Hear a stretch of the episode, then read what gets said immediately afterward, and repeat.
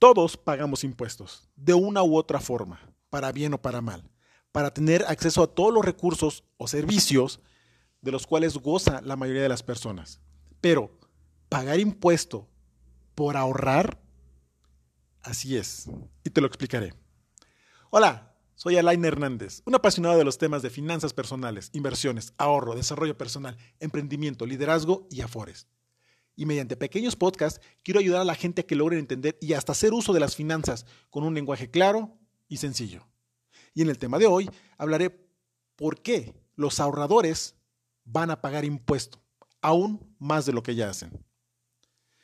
Bueno, antes de que entremos en materia en este podcast, te voy a explicar un poco más detalladamente de qué, es, de qué se trata cada término del que te explicaré más adelante. ¿Qué son los ahorradores? Son personas que tienen una cuenta en el banco donde tienen guardados sus ahorros, que es un impuesto, es una cantidad de dinero que hay que pagar a la administración para contribuir a Hacienda Pública. Ahora damos por entendido que el impuesto a los ahorradores es una cantidad que los mismos deben pagar sobre su dinero ahorrado en la banca y que estas mismas les generen intereses.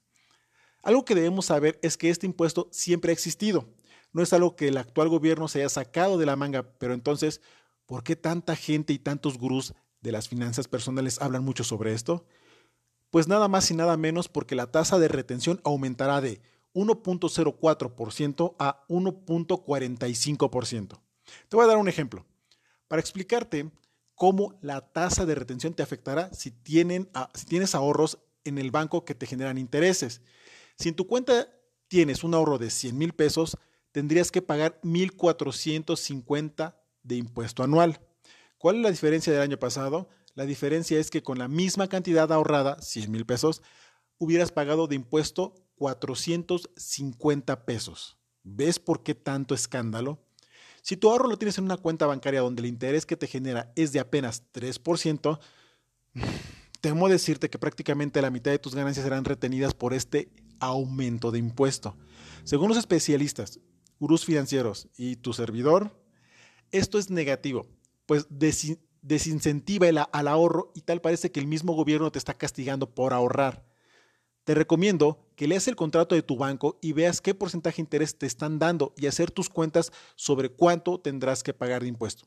Porque no solo es el impuesto del gobierno, no solo es lo que te va a cobrar tu banco porque, te está porque estás teniendo la cuenta o te está generando interés. Hay que sumarle o restarle, mejor dicho, la inflación. Hay cuentas que porque tú tienes ahorrado cierto dinero, te entregan saldo negativo, es decir, no ganaste. Y no solo no ganaste, te van a entregar menos de la cantidad que les diste al principio. Por lo regular, a los plazos a los cuales estás condenado, perdón, a los cuales estás limitado, un año, dos años, cinco años. Es muy importante que tú revises eso porque es tu dinero. Porque déjame decirte que los bancos no le pierden. Imagina esto. Tú vas, dejas 100 mil pesos y te van a entregar un 5 o 6% falta que te descuenten lo que te acabo de mencionar. Pero esos 100 mil pesos ellos lo prestan a una tasa de interés a los que van a pedir préstamo de un 20, 30 o 40%. El banco nunca le pierde, tú sí. Así es que es por, eso es, por eso es importante que analices bien en dónde estás teniendo tu dinero, cuánto te están cobrando, cuánto te van a retener, cuánto te van a descontar. Ah, y espérate, todavía de eso tú tienes que darle cuentas al SAT. Claro que sí. Es por eso que es necesario que tengas una estrategia fiscal con algún, eh, con algún financiero experto que te oriente. Y sin embargo, por el momento, si te interesa invertir, contáctame, déjame ayudarte, permíteme mostrarte un instrumento financiero en el cual tú puedes, aunque no lo creas, generar el 5% de tu capital mensual. El 5% mensual. ¿Es posible? Sí. ¿Quieres saber más? Contáctame y será un honor y un gusto servirte.